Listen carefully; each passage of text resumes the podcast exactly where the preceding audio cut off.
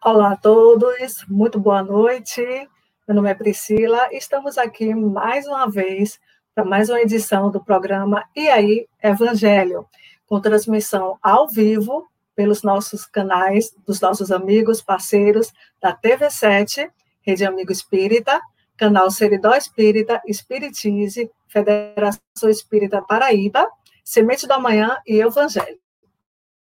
Ok? Então, hoje nós vamos debater um tema super interessante. E para debater esse tema, eu vou chamar aqui o nosso time de amigos super especiais. Primeiro, diretamente de Salvador, nosso querido amigo André Ribeiro. Chegue mais, Andrezinho.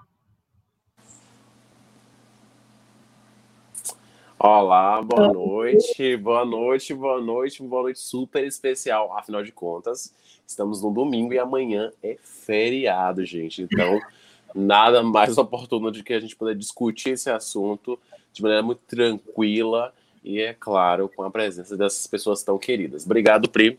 Boa noite a todos. Boa noite. E ela, que já esteve no nosso programa uma vez, está retornando para a gente, para ficar aqui com a gente de novo. Milana Oliveira, diretamente de Simões Filho. Chegue mais, Mila. Oi, gente, que bom estar aqui com vocês de novo. Um time ah, realmente um time muito bacana. A gente que agradece. Milana, que é administradora lá do, do, perfil do Instagram, Eu Amo o Livro Espírita, que é muito bom. Recomendo a todos para darem uma olhadinha, viu? E também vai estar com a gente aqui hoje, ele que é cantor, compositor, em vários programas da gente. Ele que encerrou né, com um clipe e hoje ele vai estar aqui ao vivo, gente, desde o início. Não vai só tocar, mas vai também ó, debater o tema com a gente. Ele, nosso amigo maravilhoso, Armando Lui. Chegue mais, Armandinho. Olá, Pri. Olá, povo Oi. do Evangelho. Oi, amigo querido. É um prazer estar aqui nessa tarde, ou, ou melhor, nesse início de noite, para falar de um tema tão sensível, tão importante, sobretudo nos dias que nós estamos vivendo. Prazer imenso estar aqui. Oh, a gente que agradece. Bem, nosso tema de hoje, né? Eu falei lá no início é um tema super interessante. É, talvez tenha sido um dos temas mais debatidos, acho que no, ao longo dos séculos, né? Algo que acho que o ser humano intui desde que foi criado e um dos temas mais representados, seja nas pinturas rupestres ali na época ainda das cavernas, na literatura, na filosofia, na arte de uma forma geral. Não por acaso é o primeiro capítulo do livro dos Espíritos, né? Foi a primeira pergunta feita por Kardec ao livro, no, aos Espíritos quando estava iniciando a codificação. Hoje nós vamos estar falando sobre Deus. E hoje nós temos história, não temos, Milana? Temos sim, com certeza. Vamos lá. Vamos lá. John era artista renomado na região que tinha alcançado reconhecimento por pintar quadros que transmitiam sentimentos às pessoas. Eles pareciam estranhos à primeira vista, todavia nunca falhavam em tocar os corações de quem os admirava. Um dia, um rico colecionador de arte estava de passagem na cidade e, ao saber da fama de John, resolveu conhecer suas obras pessoalmente e, de repente, levar uma delas para casa. Chegando ao ateliê, o diletante foi recebido pelo artista, que logo o conduziu a uma sala onde conservava alguns dos seus trabalhos, a fim de impressionar o potencial comprador.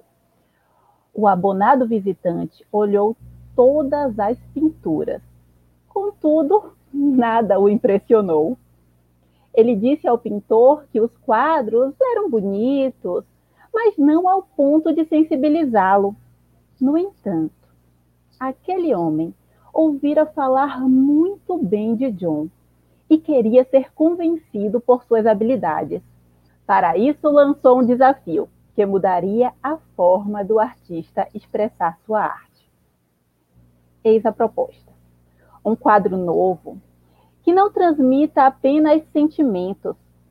Faça quem o admire sentir a presença de Deus. No primeiro momento, houve um choque. A falta de religiosidade do pintor fazia-o querer declinar na proposta. Porém, lembrava vagamente de ouvir sua voz falar, sua avó falar algo como sobre como deveríamos ver Deus em todas as coisas e decidiu aceitar a proposta a fim de aceitar o desafio. O propositor apreciou aquela audácia e disse que viajaria a negócios a uma cidade vizinha e que, e que buscaria encomenda ao retornar. O artista imaginou que não seria difícil fazer o requisitado se buscasse inspiração em referências de arte que retratavam o sagrado. Ele leu livros, viu filmes, ouviu músicas e pensou estar preparado. Quando montou o ateliê para pintar, percebeu que a tarefa não seria tão trivial como imaginava. Entrou à noite tentando produzir o tal quadro que fazia as pessoas sentirem o divino, mas ao terminar, o resultado nunca era satisfatório. Quando o pintor, quando pintou a sétima tela e não sentiu o esperado, dispôs o quadro e deitou-se exausto no chão sujo de tinta. Ele fechou os olhos em busca de respostas.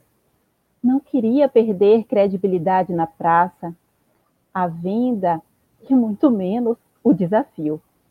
Então rezou, algo que não fazia há tempos, almejando entender como era, como era sentir Deus. Adormeceu com aquela inquietação e o Senhor, que é soberanamente justo e bom, o atendeu. John sonhou naquela noite. Lembrou de uma conversa que teve quando criança com sua avó, onde ela o explicou que todos os átomos do nosso corpo tinham origem no núcleo escaldante de estrelas que morreram há muito tempo, que formaram nosso planeta com o advento da gravidade e posteriormente nossos corpos. Sua avó explicou que todas as pessoas eram literalmente poeira das estrelas e que, ao olhar um céu estrelado, ele deveria se sentir orgulhoso. Deveria lembrar-se que seu corpo era parte da majestosa obra de arte pintada por Deus. John levantou de manhã sabendo o que precisava fazer. Era o último dia do seu prazo e sua mão se movia sozinha perante aquela tela. Ele deu a última pincelada quando bateram à sua porta. O colecionador entrou no ateliê e ficou pasmo quando se deparou com o trabalho audacioso do pintor. Era um quadro com uma grande família em forma de constelação, ligada por astros e corpos celestes em tons de azul reluzente, prata e dourado. O artista foi ovacionado pelo diletante, manteve sua credibilidade na praça, venceu o desafio e descobriu um novo estilo que o tornou conhecido nacionalmente com o passar dos anos. O cliente satisfeito levou aquela obra-prima e pendurou na entrada de sua casa. Ela ficou lá por gerações e nesse tempo, todos que a visitaram, que viram aquele quadro ao longo dos anos, sentiram a presença de Deus.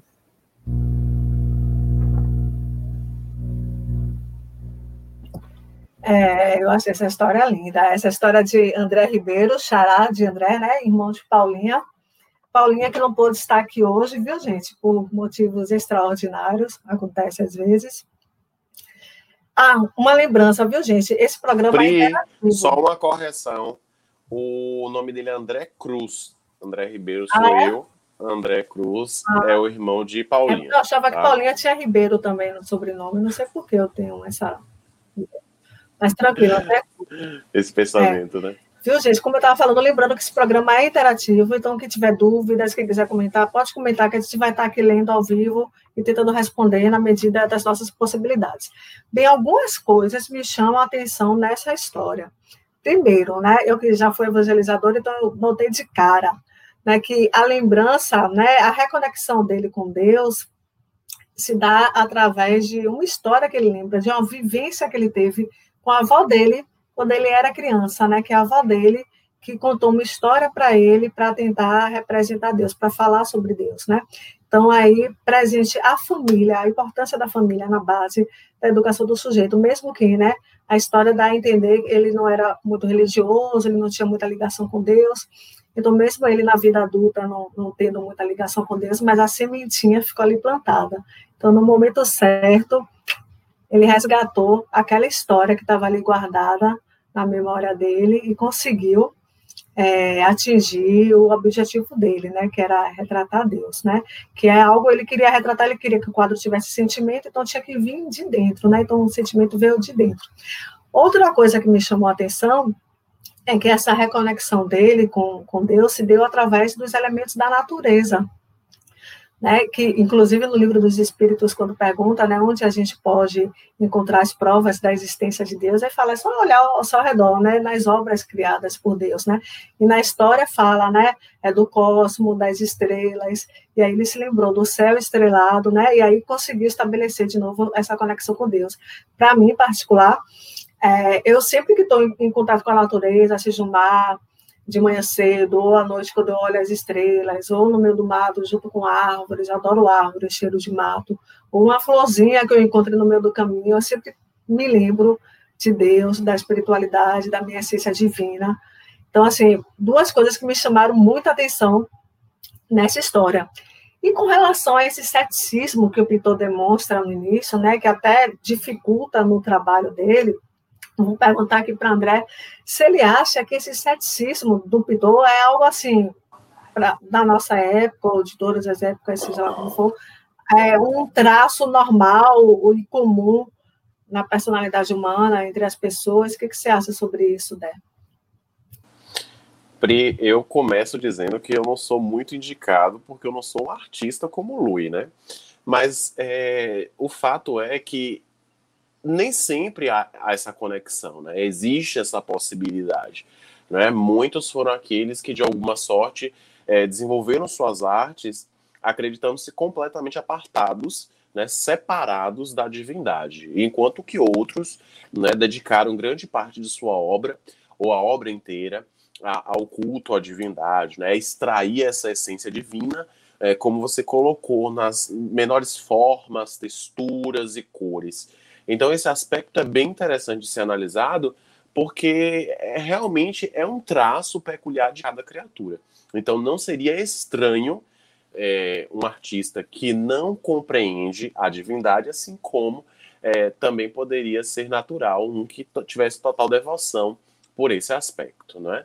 É algo que inclusive a gente ainda vai abordar hoje, né? Esse aspecto do Deus, da essência divina dentro do contexto da própria natureza. Perfeito, Dé. E eu acho que Milana também, né, quando a gente estava conversando, ela tinha uma historinha que retratava bastante essa característica de Deus. Como é a historinha mesmo, Mila? Quando o André estava falando, né, a gente vai percebendo que é, é uma questão do racional e de todo outro, as outras conexões que a gente pode ter, né? E o artista nem sempre trabalha com o racional. Então, muitas vezes ele até é, se expressando, se comportando como uma pessoa que não tem conexão com Deus, a obra pode manifestar né, essa presença divina porque utiliza outros mecanismos, como o inconsciente, as percepções, né? E às vezes a gente vê obras grandiosas que não foram propriamente né, com essa intenção. E aí essa questão do, do, do campo racional e desse campo gigantesco do inconsciente, do nosso espírito, Aí a gente lembra dessa historinha, que é, é uma lenda, assim, né? Não, não tem uma, uma referência exatamente de, olha, isso aconteceu, Santo Agostinho deixou isso escrito, né? É uma lenda. Eu já vi o Haroldo do Tredias contando, eu tenho um, um livrinho infantil que conta também essa história. e aí ela é assim, diz que Santo Agostinho estava na praia, né? Devia ser um dia desse assim, de calor, verão, e aí ele caminhando na praia, aquele sol, observando o mar. E é claro, Santo Agostinho trazia muitas questões, né, gente? Ele estava ali o tempo todo filosofando, pensando, trazendo as suas inquietações e pensando sobre Deus, a vida, as relações, enquanto ele estava ali naquele emaranhado de pensamentos, ele vê um menino pegando com um baldinho de água a água do mar e colocando em um buraco que ele tinha cavado na terra. Aquele movimento. Água no mar, um buraco na areia da praia, né? A gente sabe que na areia da praia aquela água entra ali e desaparece. O menino fazendo esse movimento, ele ficou inquietado, saiu dos seus pensamentos e foi lá perguntar para ele: Mas, meu jovenzinho, por que, que você está levando essa água de lá para cá? Qual é a sua intenção? Aí ele disse: Eu quero tirar toda a água do mar e colocar aqui nesse buraco. Mas isso não é possível. Você não vê que quando você coloca água aqui, a areia chupa toda essa água e é impossível colocar a água do mar todo nesse buraquinho. Aí o menino tranquilamente olhou para ele, no fundo dos olhos, e falou: Sim, você tem razão. Do mesmo jeito que não dá para entender todos os mistérios divinos e colocar aí dentro da sua cabecinha. E aí, pá, o menino, de repente, ele vê que era um anjo, estava ali na frente dele, e ele olha para o mar, quando olha de novo já não via mais ninguém e se percebe sozinho naquela praia. É, menina, porque eu vou te falar, né? Quando a gente começa a pensar sobre Deus, é um raciocínio assim que não tem fim, né? Eu, eu, embora a pergunta de Kardec seja muito clara e a resposta dos espíritos também seja mais clara ainda, é uma, uma frase assim curtíssima, duas linhas, não chega nem a duas linhas completas, mas quando a gente começa a raciocinar demais, eu acho eu pelo menos eu, eu fico confusa. Eu, eu, aí eu pulo para aquela outra pergunta que fala assim: ó, não pensa demais, não, porque para o seu nível de entendimento já basta isso que está aqui. Aí eu, ó, deixa eu parar de pensar, vou sentir apenas. E aí eu quero perguntar também uma coisa para esse artista aí. Ele está achando que ele vai ficar quieto, que só vou chamar ele para cantar, mas não é assim, não. Vou perguntar, vou provocar. Armandinho, você que escreve canções lindíssimas, que tem uma música sobre Deus lindíssima. Ui, ó, o fone caiu. O fone caiu, gente. Eu me empolguei tanto que o fone caiu. Que tem até uma música lindíssima sobre Deus, que vai cantar daqui a pouco, viu, gente? Espera aí. Não é agora, não. É mais tarde um pouquinho.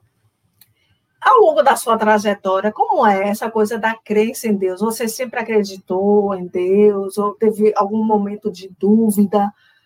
Com relação à sua crença em Deus, à sua fé? Fala para a gente aí, pode falar? Pois é, Pri. Nossa, é uma pergunta muito interessante. E eu fico me perguntando, será que eu sou capaz de responder essa pergunta? Mas acho que sim.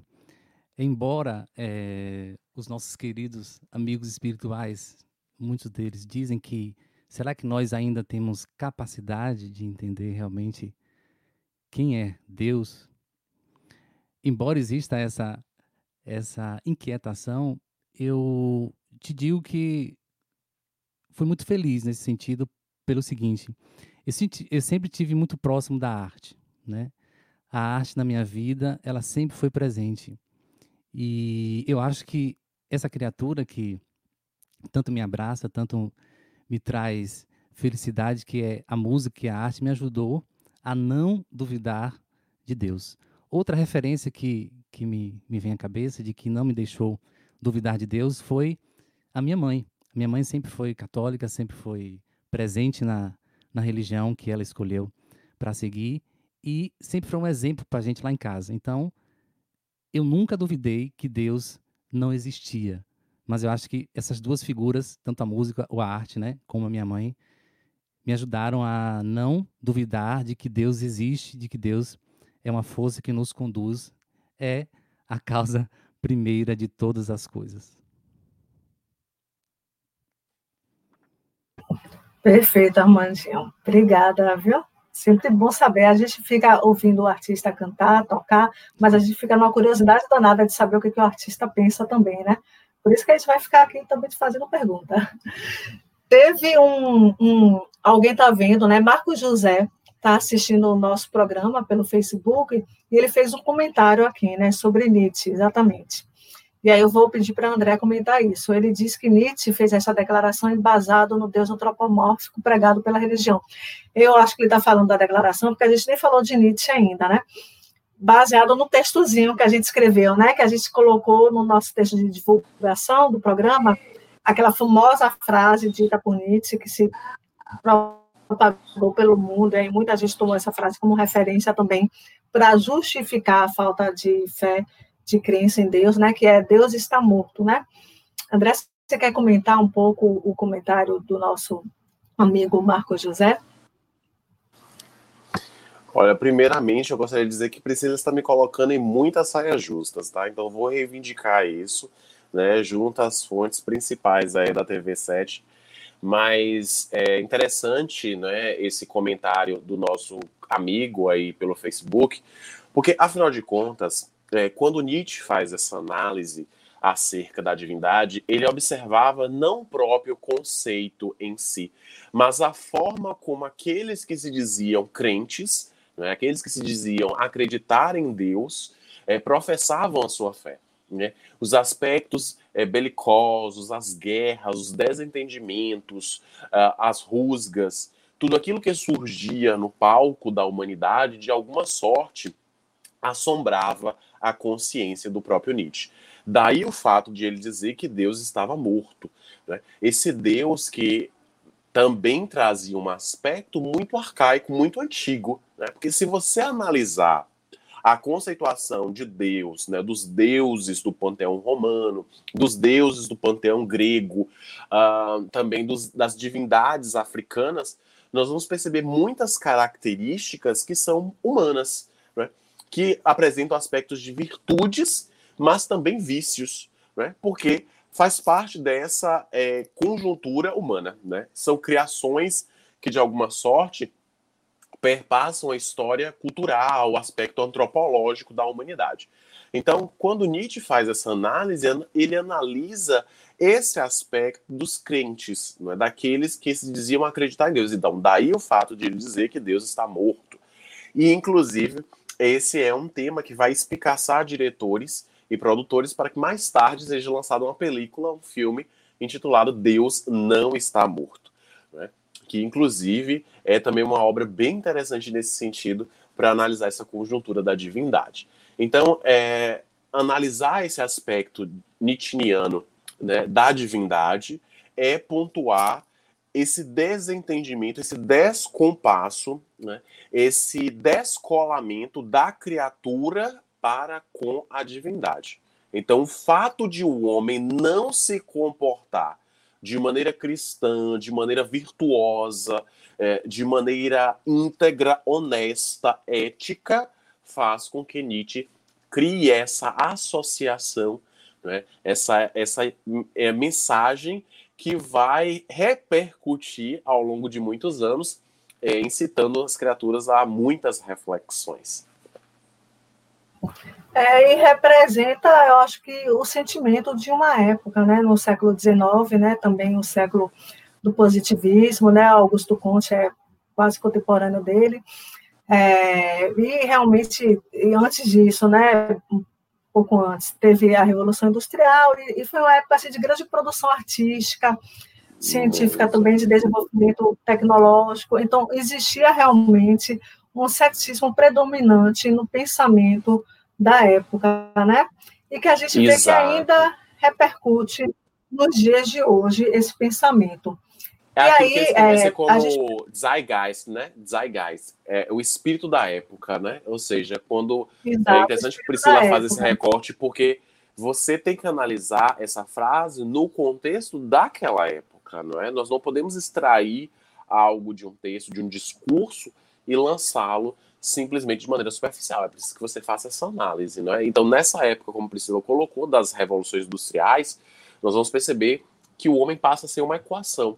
Né? O homem passa a ser a totalidade dos seus bens, das suas posses. Né? Então, o aspecto da divindade ele passa a ser deixado à margem, passa a ser um aspecto marginal e que, inclusive, vai ser associado a consciências um tanto inferiores. Né? Então, daí esse, essa consciência mais apartada da divindade, mais segregada, mais separada do Deus que há em nós, que há na, na natureza.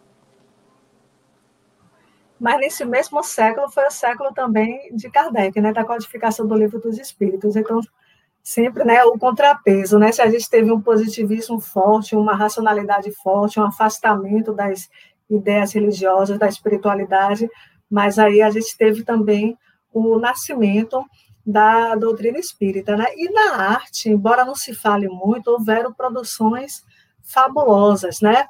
Na, em várias formas de arte, né? E aí, Milana tem uma contribuição a nos dar, referência ao teatro grego, a arquitetura da época que representava muito essa ligação com Deus também. Não é isso, Mila? É. Se tem uma manifestação humana que representa o espírito da época, é a arte, né? Ela ficou, ela é a nossa, ela conta para a gente a nossa história, como é que a gente funcionava. Se falou logo no começo, né, da arte rupestre, então a gente já percebe como é que a gente se comporta mesmo antes de poder escrever, a gente se expressa com a arte. As artes visuais ficaram, né, um legado maior para a gente observar, mas a gente percebe nas artes visuais que já existia o canto, a dança, a música, e nessa referência ritual, trazendo a referência de Deus. E a gente vai começando a ter mais uma sistematização desse conhecimento, ele vai evoluindo, aí a gente tem esse berço né, da Grécia, onde é, realmente é o nosso ponto de referência para diversas manifestações culturais e o teatro é um ponto forte né, do, do, da representação ali do homem e de Deus. E todas as peças, elas estavam ali envolvidas nas histórias dos heróis e o que é que esses heróis estavam vivendo? Situações impostas pelo, pelos deuses, né? E aí as pessoas iam assistir essas peças para entender para internalizar né, como é que a gente deveria se comportar diante de Deus. E, na verdade, a regra era assim: era o destino inelutável, né? Você não foge do destino, é isso e acabou. Então, naquele momento, a gente precisava de regras também, realmente, talvez mais rígidas. Então, era essa concepção que a gente conseguia é, obter de Deus, né? Olha, vamos obedecer, porque se você se desviar, vai se dar mal. E aí a gente vai vendo essa mudança ao longo do tempo, mas é uma mudança muito lenta, né? Passam-se séculos, aí a gente vai ver a Idade Média. E onde é que está o teatro agora, né? Já não são mais os deuses gregos que estão assim predominando nessa manifestação artística. A gente tinha uma força da religião católica dominando todas as esferas, né, da sociedade. E de onde é que sai o teatro agora de novo? Dos tempos religiosos, né? Na Grécia sai dos das manifestações culturais religiosas e na Idade Média também o teatro sai de dentro das igrejas. E essas representações dos milagres, dos mistérios que envolviam Jesus e das moralidades, né, trazendo como eles achavam que deveriam ser passados aqueles ensinamentos, essas representações vão saindo de dentro das igrejas com as músicas, né? Começa com as músicas, os cantos, sabe aqueles cantos dos salmos? os cantos foram ficando tão encorpados que eles viraram representações. E aí vão para a rua. E hoje a gente ainda tem manifestações muito semelhantes, que a gente, como a gente tem com a Paixão de Cristo em Nova Jerusalém. É, se, tra se transformou naquele tipo de espetáculo, né? Era bem grande, eram palcos muito compridos, e aí a pessoa ia acompanhando o desenrolar dessa história, e muitas vezes caminhando mesmo ali, né? durante essa representação, e hoje a gente ainda tem. E é interessante que a gente observa que são histórias que todo mundo conhece, aquelas pessoas sabiam qual era o final ali da Paixão de Cristo, e a gente sabe quando, como é esse final quando vai lá em Pernambuco para assistir, mas a gente quer ver. A gente continua assistindo o filme da Paixão de Cristo na sessão da tarde na semana da Páscoa, né? Então, mesmo sendo uma história que a gente sabe do, do começo ao fim, é algo que faz com que a gente manifeste uma relação com Deus, faz com que traga alguma reflexão, mexe com nossos sentimentos. Então, é, secularmente, a gente vem se conectando também com essas obras, com a representação, escutando a voz, escutando aqueles ensinamentos que vêm de uma outra forma. E isso a gente vai ver em diversas culturas, né? Lá, os povos mais tradicionais, como tribos indígenas e tribos africanas, aquelas que, que ainda mantêm uma representação muito ancestral, elas trazem para a gente também toda essa lembrança de como é que começou toda essa nossa trajetória e hoje ainda conseguem manter uma relação com Deus que é manifestada na música, no canto, na dança, e mas de uma forma cotidiana, porque aquele ritual ele não está assim dissociado, né? A gente está na igreja agora, ou a gente está no templo religioso e a gente sai dele. É uma manifestação que acontece ali naturalmente. A pessoa vai viver, vai passar, vai chegar naquela idade, ela vai fazer, ela não vai contestar, não vai fazer tantos processos de escolha como a gente hoje em dia já faz aqui nas sociedades mais ocidentais, nos grupos assim mais das cidades. Então é uma manifestação que a gente tem muito rica. E aí a gente volta lá, né, ver todo o legado que os egípcios trouxeram e deixaram para a gente, né, com códigos que expressavam sua relação com o sagrado, com todo um projeto de, de esculturas, de pinturas, de arquitetura, trazendo essa referência do sagrado para a gente. E hoje a gente não consegue compreender toda essa codificação, mas essa busca por compreender os códigos egípcios também nos atrai, nos faz ligação com Deus, né? Ele, a gente ainda continua com esse processo muito vivo e muito necessário, porque cada um tem a sua busca, né? Cada um tem o seu processo de se conectar com Deus, que não é só pelo racional, né? Ele engloba muitos outros contextos. Aí é só a gente olhar para a nossa história, a gente percebe né, esse movimento.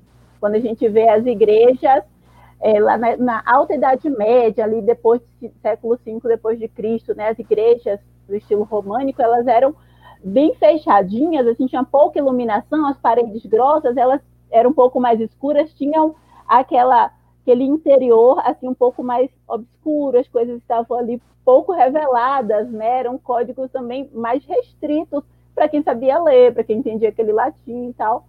Aí a gente percebe essa evolução quando vem para as igrejas góticas enormes, assim, né? Bem apontando para o céu, para quando você entrar para a igreja, você olhar para cima, já fazer essa referência, né? De olhar para Deus, de olhar para o alto os vitrais iluminando ali aquele ambiente para trazer uma outra sensação, né? Esse percurso que a gente observa na arquitetura mostra muito como a gente tem mudado a nossa relação com Deus. E aí a gente se encontra hoje aqui com o Espiritismo, trazendo para a gente um outro paradigma, um outro ponto de vista. Assim, a gente já não tem uma necessidade né, dos templos religiosos com uma estrutura definida, uma estrutura com códigos também, como é um, um, um templo religioso, a gente pode fazer um centro espírita onde a gente estiver, onde a gente quiser, sem determinadas regras arquitetônicas, para a gente ir se desmaterializando, né? não precisar tanto dos elementos, mas ao mesmo tempo a gente ainda precisa de muitos elementos. Né? A gente ainda mantém o costume de, quando a gente chega em um, no centro espírita, a gente toma um cuidadinho na língua, né? A gente toma algumas precauções do que vai falar, do que vai fazer, e isso tudo mostra como que a gente ainda está num momento, mesmo tantos séculos, a gente realmente precisa de um ambiente onde a gente se sinta assim mais conectado, mas é um caminho que vai se alterando mesmo com a passagem dos anos. É interessante que Milano comenta, e eu só acrescentaria a obra é, do arquiteto é, espanhol, catalão, Antônio Gaudí, né, que construiu a Sagrada Família, na verdade, uma obra é, de grande magnitude arquitetônica que, na verdade, não findou. Ela começa no final do século XIX, em 1882, mas está com previsão de conclusão em 2026. Tá? Então, a gente percebe ali claramente os elementos da natureza, os, os aspectos evangélicos que são exaltados. E é algo que faz uma correlação também com o que diz Spinoza, né? Desse Deus que reformulado estaria imanente, né? Estaria dentro da própria natureza, estaria é, relacionando-se com todas as coisas, algo a que também fez referência o próprio Albert Einstein, né?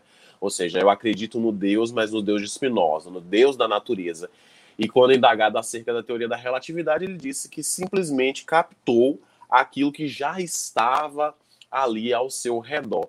O que não deixa de ser uma verdade, porém, há de se considerar a inteligência genial dessa criatura que também soube condensar conteúdos físicos que ainda hoje nos surpreendem. Gente, Milana ficou falando aí esses trem aí da, da, da, igreja antiga, não sei o que, fiquei aqui, maravilhada. A gente lembrando que Milana também é artista, a Milana é do teatro, não é, Milana? Pois é, Milana, a gente está hoje, André, só eu e você aqui, que somos do lado, mas você tem um espírito de artista. Acho que não foi artista por acidente, porque não escolheu ainda, né? Porque Milana e Armandinho aí estamos bem. Um é do teatro, o outro da música. Priscila, eu só sou eu, eu, eu tenho o espírito do, da degustação, né? Assim, de, ah, tá. questão culinária, a pessoa entendi. pode apresentar os sabores, a textura, eu adoro isso também. Né? Você aprecia a, a arte da alimentação. Claro, gente, uma arte contemporânea, uma arte de todos os séculos, né? Então ninguém ah, passou incólume. No restaurante a comida, assim, você vai ver, a forma como coloca no prato é uma obra de arte. Claro, principalmente se ela for abundante, né? Então, se é uma coisa gostosa, abundante, ah, mas aquela arte para mim é totalmente expressiva, né? É, tá certo então, amigo. Bem falando ainda de arte, né? Nosso tema é Deus na arte. Quando a gente pensou nesse tema e quando a gente fez esse recorte da arte, me veio logo em mente um filme que para mim foi muito forte, que é baseado em um livro que é A Cabana né? É, é, foi uma adaptação daquele livro. Eu, não li o livro, normalmente eu sempre leio o livro antes de assistir o filme, mas dessa vez eu não li, eu assisti o filme primeiro, e é um filme lindo. E uma coisa, o filme todo tem várias coisas que chamam a atenção da gente com relação a essa temática de Deus, mas eu estava assistindo só um trechinho ontem à noite, e tem uma cena muito interessante, né? Que é o personagem principal, ele entra na cabana e aí encontra com Deus, e Deus está lá, era uma mulher, né? É, muito bem representado o personagem, inclusive, né? Tá ela lá com fone de ouvido, cozinhando, cantando, dançando, pá. Aí ele olha assim para ela e pensa, poxa, é, isso assustado primeiro, né? depois faz um comentário assim, não, porque eu achava que Deus era diferente, tipo assim, tinha barba, era um senhor sério. Aí ela dá uma risada assim, barba, barba é o Papai Noel, você tá confundindo aí as coisas, sabe? Aí eu acho assim, super interessante, porque a gente ainda tem, né, muitos de nós na sociedade ainda tem algo que o espiritismo desmistifica isso, né? As respostas que os espíritos dão realmente são muito claras. Mas muitos ainda têm essa ideia, né, de Deus, aquele senhor é, realmente de barba e é, um personagem assim mais duro, né? Porque a gente atribui realmente características humanas a Deus, né? Então, ele, esse comentário que ele faz, poxa, eu pensava que você fosse um homem mais velho, assim, com a barba e zangado, né? E, e, não, né? E a representação de Deus é aquela mulher que, sei lá, ela é super tranquila e chega a ser engraçada a alguns momentos, né? E outra coisa assim que me super me chamou a atenção assim no filme, falando de um atributo de Deus, que é o aspecto da justiça, né? É, de Deus. É, tem uma cena muito legal no filme que é, porque o personagem principal fica o tempo todo acusando Deus de ser omisso, de ser injusto, né? Fala, inclusive, poxa, você é onipresente, onisciente, poderoso, criou o mundo todo. Onde foi que você estava quando minha filha mais precisou de você? E aí é, ela responde uma coisa que eu achei fantástico. Diz assim: quando você enxerga apenas a sua dor, você me perde de vista. E aí, é, como ele passa o filme todo nessa nessa acusação com relação a Deus, né? Tipo assim, pô, minha filha morreu, você viu, você sabia e deixou minha filha morrer. E aí tem aquela cena em que ele é levado até uma gruta, para mim também me marcou muito. E aí vem um personagem representando a justiça, né? E aí a justiça fala assim para ele: sente nesse trono, você vai brincar de Deus agora. Eu tenho aqui seus dois filhos. Você vai escolher agora quem é que vai viver e quem é que vai morrer. Ele fala: Não, eu não posso escolher isso, eu amo os meus filhos igualmente. Aí a justiça fala para ele: É, a sua, a sua filha mal fala com você, está te tratando mal. O seu filho mente para você, está namorando, mas vive dando umas escapulidas. Escolha, você precisa escolher um deles, apenas um vai continuar vivo, vai viver. Ele, não, eu amo os dois, eu amo os dois, eu amo os dois. E aí, em um determinado momento, ele fala, ele oferece a própria vida pela vida dos filhos. E aí a, a justiça vai falar: agora você entendeu como é o sentimento de Deus por nós, os seus filhos, né? Para Deus, porque ele cobra meu de Deus, né? Que Deus, eu pelo menos eu entendi assim, né? Mate, né? Tivesse matado, destruído o assassino da filha dele, né? Então, para Deus é também o filho para ele. Então, como escolher entre aquele que ainda pratica o mal e aquele que é, é, não está praticando o mal? Deus ama a todos igualmente. Então, essa lição no filme ficou muito forte para mim, essa coisa do amor imenso que Deus tem por nós. E por falar em amor imenso que Deus tem por nós, tem uma música que fala assim que Deus amará para sempre e reinará para sempre, do nosso amigo e cantor e compositor Armando Lui, não é, Armandinho? Você quer comentar um pouco como foi para fazer essa música e depois você canta ela para a gente? Porque Pode expressa ser, uma, é... um, um, sentimento que é algo fantástico, né? Um atributo de Deus, né? Que Deus é, é o amor é, é infinito, né? Ele é um pai. Para quem gosta de entendê-lo como uma força mais feminina, também muita gente gosta de entender assim, né? Um pai, uma mãe que ama infinitamente a seus filhos, né? A soberana justiça, a soberana bondade. E essa música, Ave Maria, é um negócio assim. Verdade, que... Pri. É, eu gosto muito quando vocês, todo mundo falou aí um pouquinho, né? E sempre a gente vai buscar na natureza, né? Sempre a gente vai perceber o quanto é extraordinário, né? O quanto é divino observar o processo natural, a natureza. E a minha dificuldade de entender, até pela própria pelo próprio momento que nós que eu estou, né, como Armando nessa encarnação, a incapacidade de, de entender de forma plena o que, que significa Deus, eu busco Deus nas coisas simples, né? E eu me lembro uma certa vez de que eu me perguntava, nossa, tem pessoas que dizem que não acreditam em Deus, mas basta passar uma dificuldade mínima que já procura. Quando não procura, quer chegar perto de alguém que ele sabe que acredita em Deus, que tem alguma religião, enfim. Isso me faz acreditar muito de que a essência divina está presente na consciência de todos nós, né? E de acordo com o que a vida vai apresentando a você, eu falo porque tem, a gente esquece do que, do que passou, né? O nosso pretérito mais longínquo a gente esqueceu, né? Eh, por bondade divina, talvez não, não suportaríamos nessa encarnação. Então, é, essa incapacidade de entender, de buscar o raciocínio, como você mesmo falou, a gente começa a raciocinar de quem é Deus, daqui a pouco vai embolando a coisa na cabeça. Então, eu prefiro buscar Deus nas coisas simples da vida. E uma das coisas que mais me chama a atenção, além da natureza, é a família, é a, a mãe, é o dom de trazer alguém ao mundo. Isso é muito marcante para mim. E essa canção, que eu coloquei o nome de Eterno, é, o texto foi escrito buscando esses, esses lugares simples, né? De como é que eu posso ver Deus nas coisas simples, já que eu não consigo ter um raciocínio mais aprofundado do que é Deus. Então, eu vou buscar nas coisas simples. E aí nasceu a música Eterno. Vamos cantar, né? Vamos cantar? Vamos cantar então.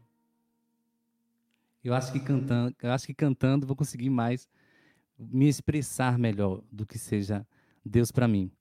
Vamos lá.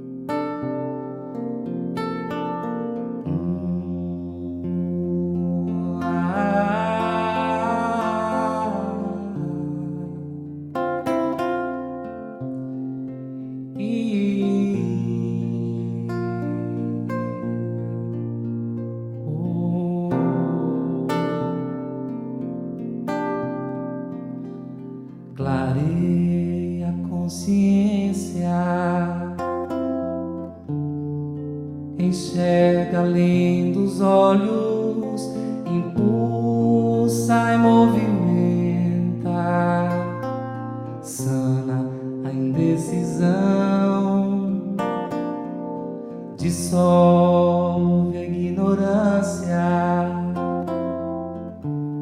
ensina a caminhar, aquece a a solidão.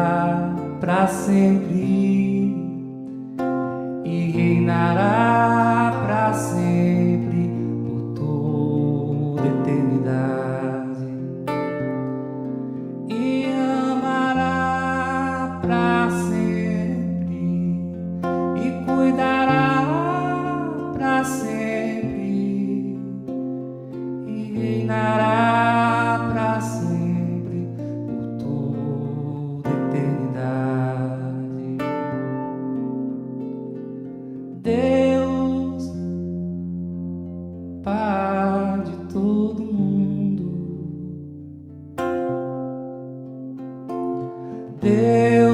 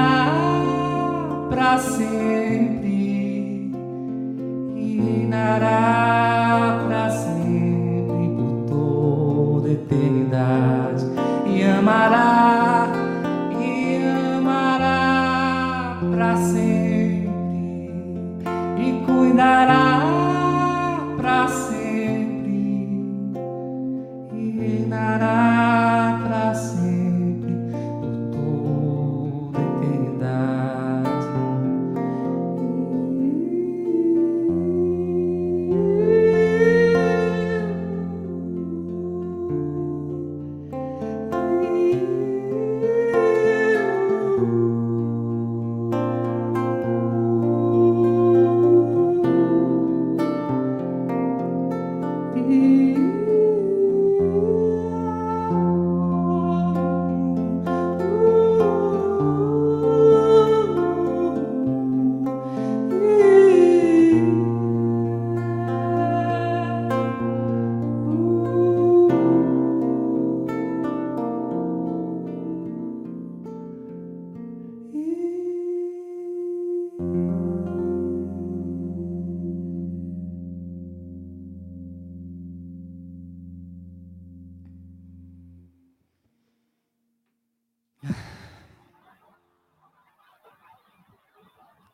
Nossa, que emoção, meu Deus. meu Deus. A gente que está emocionado. Nossa. Amigo, muito forte para mim. é assim. Eu, eu- engraçado que a música, a Milena deve saber disso, então, qualquer arte, no teatro, enfim, ela nos leva para os lugares. Eu, quando estou cantando essa música, eu vou para para vários lugares. E um dos lugares que eu, que eu, que eu fui agora, assim, impressionante, talvez seja porque foi o lugar, por causa de que seja o lugar onde eu, pela primeira vez que eu cantei essa música, que foi lá no salão da nossa querida fraternidade espírita Irmã Sheila. Então é muito emocionante, assim. A arte nos leva a lugares maravilhosos. Muito bom, Pri. Que bom. É, essa música, assim, a letra, né? Ela traz exatamente como a gente percebe Deus, como a gente sente Deus, né? Mas eu acho assim, até que dispensa comentários, mas eu vou te fazer mais uma pergunta, a última, eu juro. Quando você diz assim, Deus, bálsamo da alma, certeza da vida, né? Essa coisa, certeza da vida e bálsamo da alma. É, o que, que você sente com essas afirmações? Como foi essa sua correlação com Deus? É, como qualquer outra pessoa comum, né, é, pensaria. Pri, quando nós é, passamos por um, por um momento de dificuldade, seja ele qual for, né, cada um tem a sua dose de, de, de como é que está sendo aquele momento, não há como não recorrer a, a Deus, né, a, a- ou, ou por uma religião, enfim, por um momento, por um segmento que você acredite, pela arte. E eu acho que é, é o, o bálsamo da alma no momento da dificuldade é Deus, que nos conforta, que nos faz acreditar naquilo que a gente não consegue perceber, que a gente não consegue materializar naquele momento de, de refúgio para sair daquele momento difícil. Então, mesmo se a gente, sem a gente perceber, aliás, acho que mais profundamente, mesmo sem a gente acreditar, ele está ali presente e nos confortando, né? E depois que eu conheci o espiritismo, acho que a arte me ajuda muito, né? Me ajudou muito a não me afastar desse dessa atmosfera divina, de estar sempre próximo de pessoas que também acreditam e trazem para a sua vida essa força. E o Espiritismo aprofundou isso em mim. Eu sou um estudante primário ainda do Espiritismo, mas é, foi arrebatador e foi muito esclarecedor do ponto de vista das inquietações que todos nós temos e quando perguntamos a algumas pessoas, elas não sabem responder.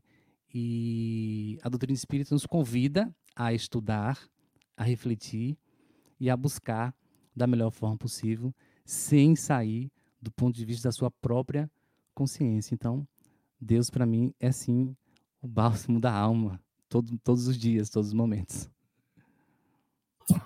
Teve uma coisa que você falou lá atrás, né, que você foi buscar no, em elementos simples, né, para compor a música, né, que você percebe Deus em coisas simples, né? Sim, E uma coisa que está na história também, né, que a gente contou no início, que a Milana contou, que eu me recordei agora, né, que o pintor ele fica no início para poder pintar um quadro que retrate Deus, ele racionaliza, ele vai buscar em livros, em outras produções sobre Deus. Então ele busca no intelecto algo para ajudar ele a representar Deus. Aí, né, é, depois que ele se lembra de uma historinha simples que a avó contou, fazendo a relação com a natureza, é que ele consegue realmente retratar Deus. Então, realmente, é nas coisas simples, quando a gente teoriza demais, racionaliza demais, complica demais, eu acho que a gente perde um pouco desse contato, dessa essência, desse, desse sentimento que tão forte de Deus dentro da gente. Eu acho que Deus realmente está nas coisas simples. E quando a gente complica, a gente acaba perdendo um pouco o entendimento sobre Deus. Dezinho e Mila querem comentar alguma coisa? Eu ia comentar alguma coisa. falar da melodia, porque a gente se conecta muito com o, o racional que a letra traz, né? Ela leva a gente para um caminho, ela traz as imagens, mas ficar aqui com esse violão, com esse envolvimento que vai mexendo com as outras esferas, né, com as outras os outros elementos do nosso ser também é maravilhoso. A gente poderia escutar só a melodia e já ter uma, um processo contemplativo.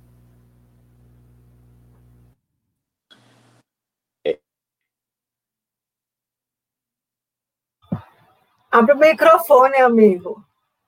Total, viu, Mila, que você falou? Eu vou fazer uma reclamação aqui que fique bem claro que Priscila deveria direcionar todo o programa para o Armando e aí a gente ia né, só ouvindo mesmo, né? Porque Não, é impressionante é, o embevecimento, né? Como a gente fica maravilhado né, com a música que realmente a gente sente que vem das entranhas da alma, né?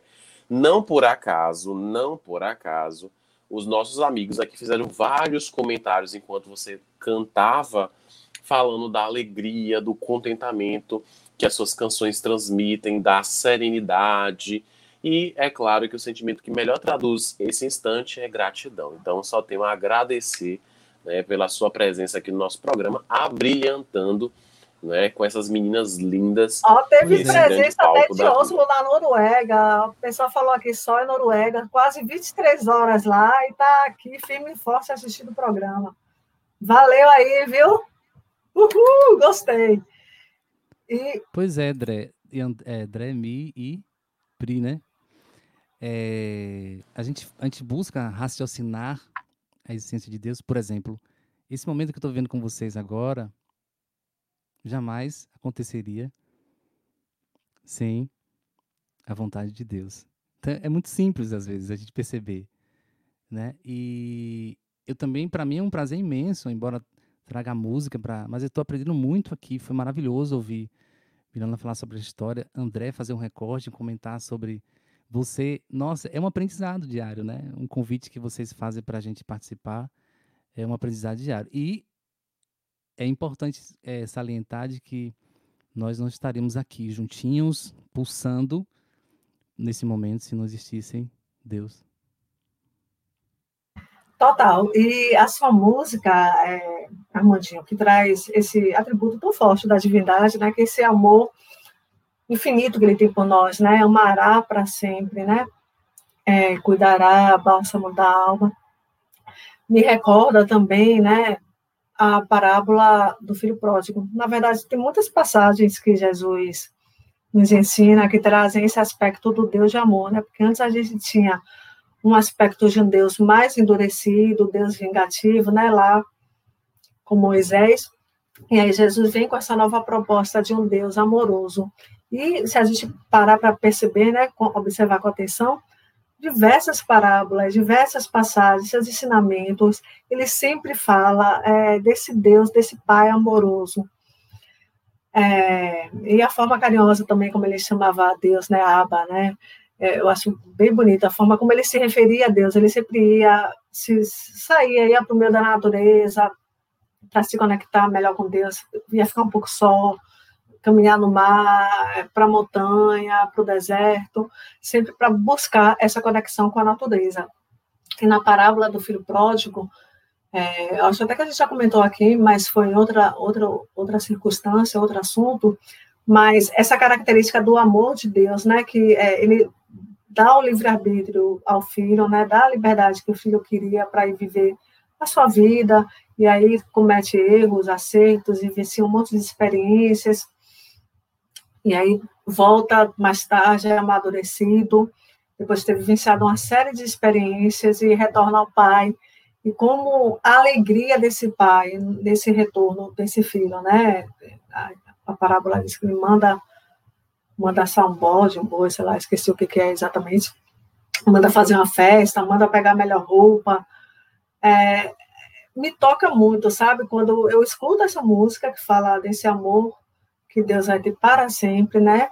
Que ele reinará para sempre. É realmente um bálsamo para a alma, né? Às vezes a gente está em sofrimento, passando por alguma dificuldade, alguma angústia, e aí lembra dessa música, ou escuta essa música, e aí lembra também da parábola do filho pródigo, que mesmo o filho tendo ido fazer, fez um bocado de besteira, pediu para sair do carro do pai, brigou com o pai, saiu da casa do pai, mas voltou e o pai estava ali, com um amor profundo pelo filho, sem julgamentos, porque Deus não fica, ah, você fez isso, você fez aquilo, né?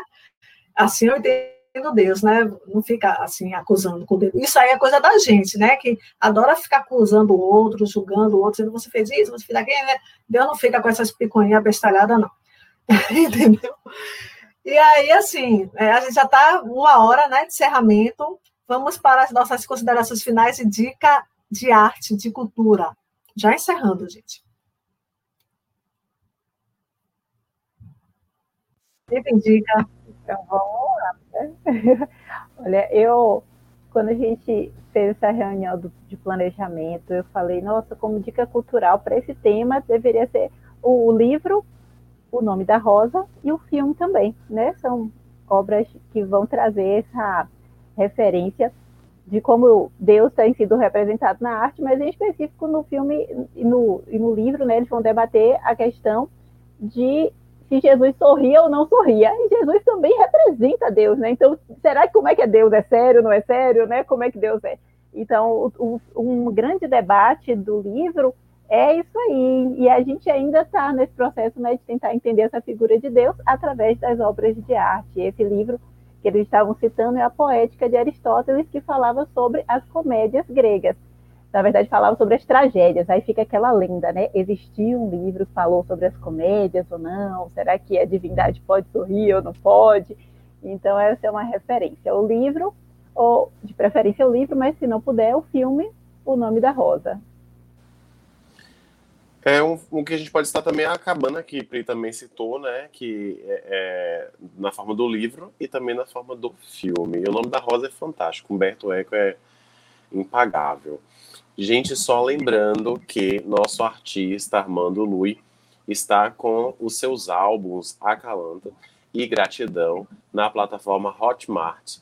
E, para quem não sabe, Lui também está disponível no Blogspot e também no Instagram, Armando Lui. Então, inclusive no Instagram, Armando Lui, há o link que vai diretamente direcionar para o Hotmart e aí você vai poder adquirir o álbum desse artista fantástico. Recomendamos também, porque Lui é uma dica cultural. É, isso, minha dica cultural são os dois CDs de Armandinho. E eu ia perguntar, Armandinho, se dá tempo. Quer dizer, tempo eu vou abusar de Aderaldo, viu, Aderaldo? Armandinho pode tocar mais uma musiquinha para a gente fechar o programa? Armandinho, o que você quiser. Teve uma pessoa aqui que pediu, não sei se você vai poder tocar, pra, Walter Duarte Monteiro Neto, para você cantar aquela música Nem Sempre é Fácil Caminho Diante da Pedra Espinho. Olha como eu canto bem, gente. Ah, lá, lá, lá. Mentira. Aí depois encerra o programa. A gente agradecer a presença de todo mundo, dos nossos parceiros que estão É melhor você aí. cantar, viu? É, senão eu canto e aí ninguém aparece no próximo programa. Obrigada a todos que esteve aqui presente. Milana, pessoal da TV Federal, da Rede Amiga Espírita, Seridó Espírita, Espiritismo, Semente do Amanhã, todo mundo. Beijão, fiquem com Deus. Então vamos lá. Vamos lá, de música com Armando. Mas deixa eu, eu posso agradecer rapidinho. Oh, eu claro queria que agradecer a todos falar, vocês. Agradecer. Eu queria agradecer a todos vocês pela oportunidade de estar aqui. É muito importante, de verdade. É, e é uma alegria sempre para mim poder contribuir com esse projeto tão, tão bacana, tão, tão edificante que é o que vocês estão fazendo. Muito obrigado. É, estou à disposição de vocês toda vez que vocês precisarem. Muito obrigado, gente. Vou cantar.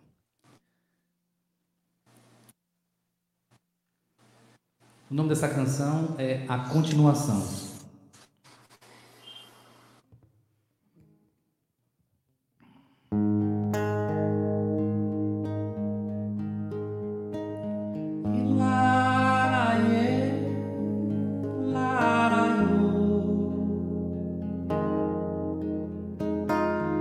e lá.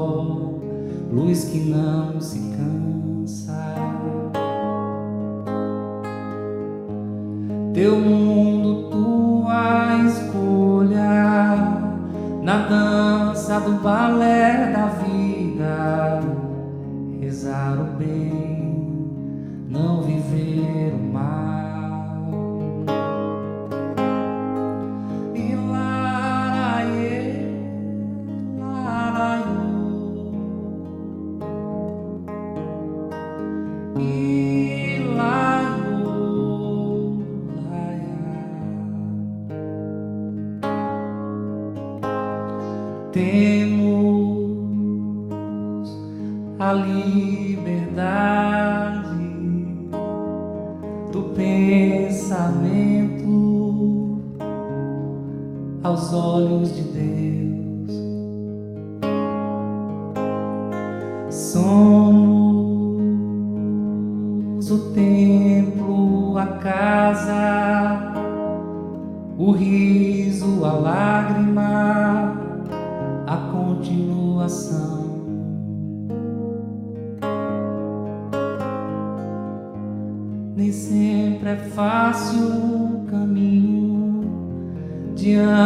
da pedra do espinho, lembrar do sol, luz que não se cansa. Teu mundo, tua escolha, na dança do balé da vida